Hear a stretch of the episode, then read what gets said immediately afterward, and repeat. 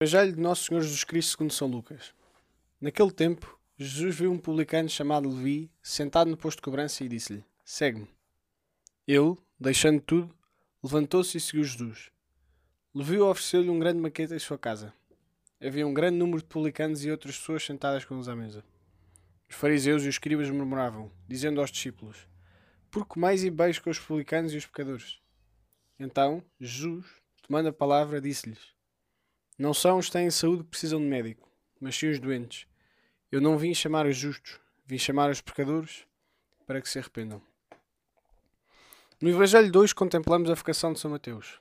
Com efeito, Jesus repara num publicano, num cobrador de impostos, e imediatamente o chama a segui-lo e a ser seu discípulo e amigo. Segue-me. Já ouvimos certamente esta passagem muitas vezes, mas mesmo assim ela merece novamente a nossa atenção.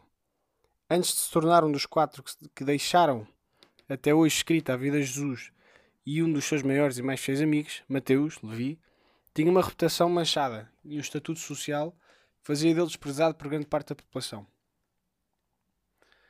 Era considerado um pecador, mas Nosso Senhor não só não o condena, como escolhe, como escolhe para segui-lo imediatamente. Isto causa confusão aos fariseus e aos escribas, que não percebem a predileção de Jesus pelos pecadores. Na verdade, este modo de ser de Jesus Cristo é profundamente contracorrente porque contraria os estigmas e os preconceitos da sociedade judaica da época.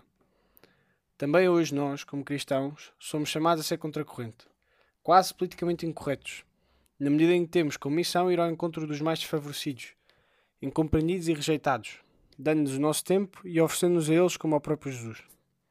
Somos chamados a abandonar o conforto da nossa bolha social, porque é no pobre, no pecador e no mais frágil que a imagem de Jesus Cristo resplandece com mais luz e é para aqueles que são, à partida, excluídos, que se deve orientar em primeiro lugar a nossa oração e ação. Porque também Jesus mantém esta atitude ainda hoje. Escolher os inesperados para segui-lo.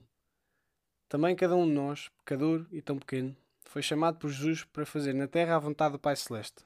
Porque, como diz São Paulo, é nas nossas fraquezas que se manifesta a infinita grandeza de Deus. Que saibamos ser agradecidos e coerentes no cumprimento da nossa vocação e que, estejamos sempre atentos ao outro, em especial ao mais fraco.